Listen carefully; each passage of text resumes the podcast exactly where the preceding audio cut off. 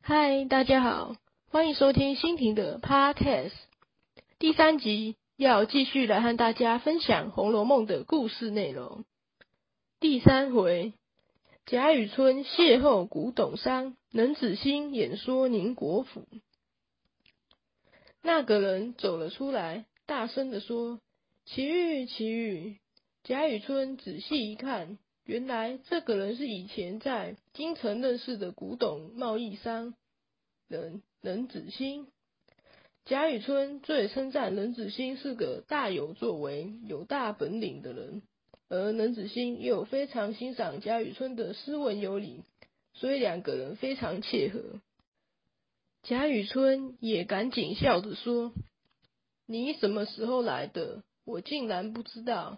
今日巧遇，真是奇妙的缘分。”冷子兴道：“去年年底回家，现在因为还要进京，顺路找一位老朋友叙旧，承蒙他的热情，留我多住了两天。没想到我们在这里巧遇，一面寒暄，一面让贾雨村。”同桌坐下，另外端了酒菜来，正好说明了贾雨村跟冷子兴有深厚交情，个中缘由必有深意。古来只要做官的跟商人交情好，权力与金钱相勾结，一定都很难撇清关系。两人一边闲聊，一边慢慢喝酒，说的都是些离别之后的事。贾雨村说。近来京城里有什么新闻吗？冷子兴道：“新闻倒没有，只有你本家出了一件小小怪事。”贾雨村笑说：“我同族中并没有人在京城，怎么会发生事情呢？”冷子兴笑道：“宁荣二公贾家不至于侮辱你的门楣吧？”贾雨村道：“原来是他家。”诺宁。龙二公这一支嫡系亲家，还确实与我同一族谱，但他们那等荣耀，我怎么敢高攀呢？竟然不好去认亲，所以也就生疏了。冷子兴叹道：“您别这么说，如今这宁荣二府也都萧条凋零了，远远比不上以前。”贾雨村道：“去年我到京城。”有一天，从他们宅门前经过，街东是宁国府，街西是荣国府，两宅相连，占了将近大半条街。大门外虽然冷清，隔着围墙看去，里面庭院、殿堂、楼台，看起来高大相间，美丽精致。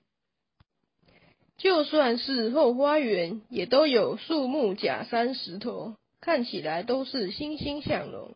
有兴旺的气象，怎会是个萧条衰败的人家？冷子兴说：“亏您是进士出身，怎么就忘了‘百足之虫，死而不僵’这句古话？如今贾府虽然不像往年那样兴盛，但跟平常仕宦人家相比，还是气象不同。现在人口众多，事务繁忙，主仆上下都安逸富贵。”非常尊荣，可是竟然没有人能够好好掌管家务规划，而生活排场又不能够节省，所以现在外面看起来虽然还是一样，里面却问题丛生。姑且不论这件事，还有啊，这个富贵人家今日的儿孙竟然一代不如一代了。贾雨村听了也说。这样的书香世家，哪有不好好教育子女的？别家我不知道，单单就宁荣两家，应该最重视教育，怎么会有这种事？冷子兴叹了口气说：“我说的就是这两家呢。当年宁国公与荣国公是同父异母的兄弟，宁公是长子，生了四个儿子。宁公过世之后。”长子贾代化承袭了爵位，也养了两个儿子。长子贾夫很早就夭折，只剩下第二个儿子贾敬承袭了官位，但他现在却迷信道术，只爱炼丹，其他事都不管。幸好贾敬有一个儿子，名叫贾珍，因为他父亲想做神仙，把官位给了他。这位真爷也生了一个儿子，今年才十六岁，名叫贾蓉。如今敬老爷只顾在京城里和那些道士们来往，府里的事不管了。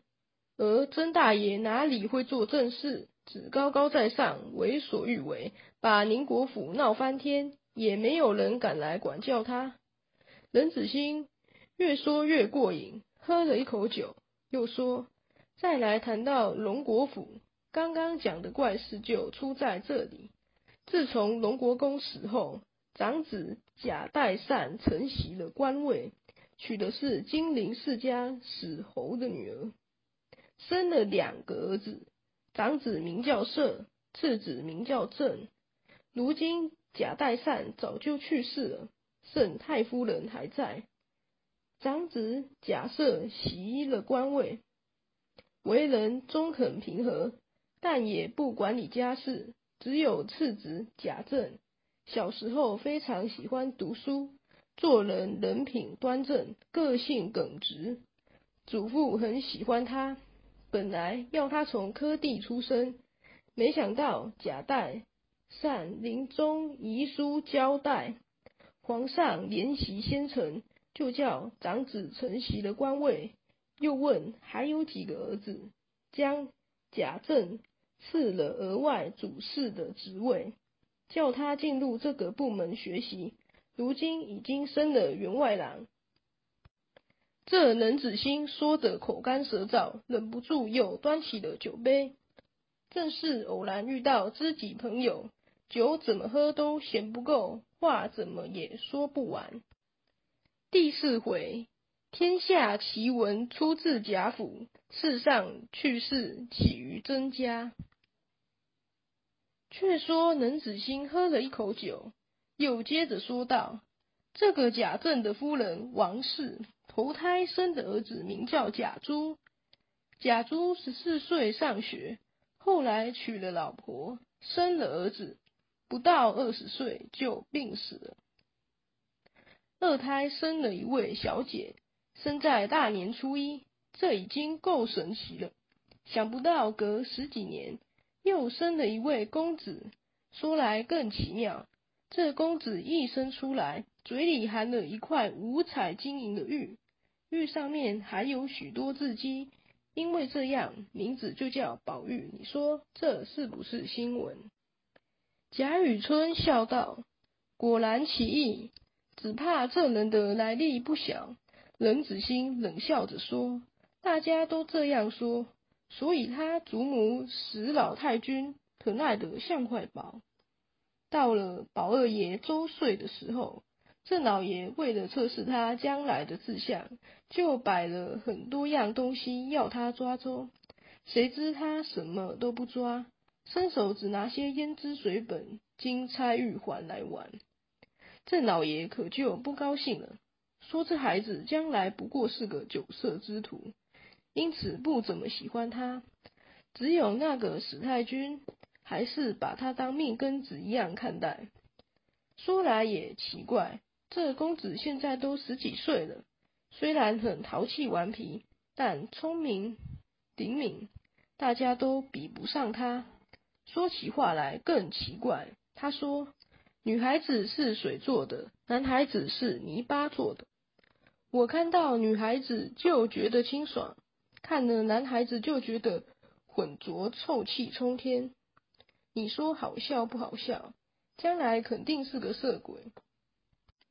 贾雨村突然严肃地说：“不是这样的，可惜你们不知道这人的来历。郑老前辈也错把他当成淫魔色鬼看待了。这正是说。”宝玉天生下来虽然非常不平凡，但个性叛逆是谁造成的？只因为祖母太疼爱了，生下来之后就难以离开女子的世界。两人各干了一杯，贾雨村接着就说：“你还不知道吗？我自从被开除职务以来，这两年游历了各省，也曾遇见过两个特别的孩子。像您方才说的宝玉，不单单只有他，不用说远，就在金陵城内的曾家，他们还是贾府的亲戚，恰恰也有一个叫宝玉的。我曾在曾家当家庭教师，这个宝玉的为人我很了解。他说。一定要有两个女孩子陪着我读书，我才能认得字，心思也比较清楚，不然我心里就糊涂。又常对他的小厮们说：“这女儿两个字是非常尊贵、非常亲近的，比那祥瑞珍贵的飞禽走兽、奇花异草更加稀罕尊贵呢。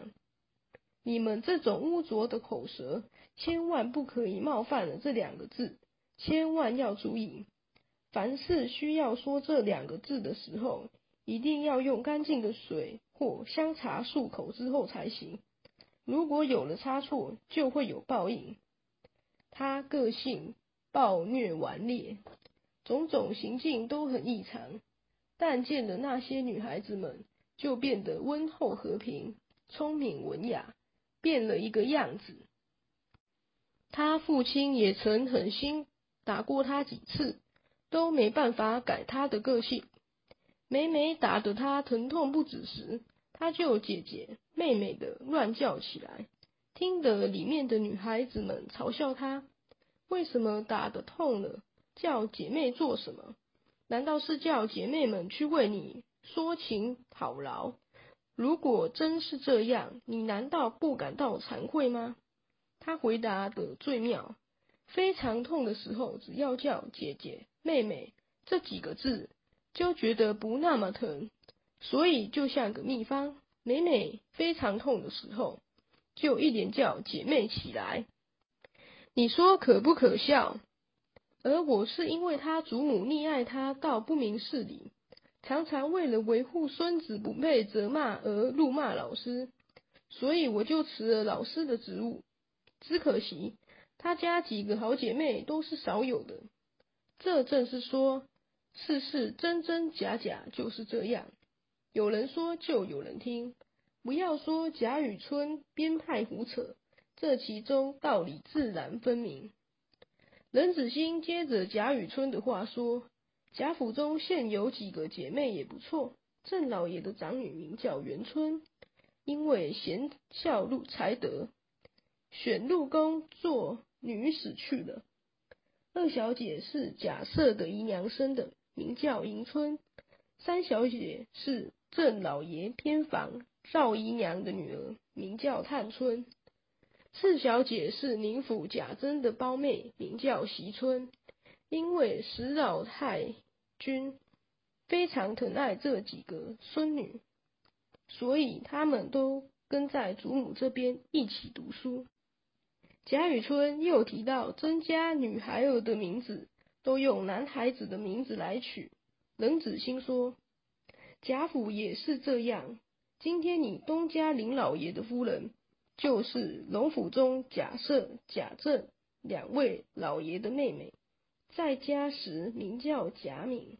只是这一辈，因为现今大小姐是正月初一生的，所以名叫元春。”其余的人名字里才都有“春”字，这正是姐妹命名是有来历且很讲究的。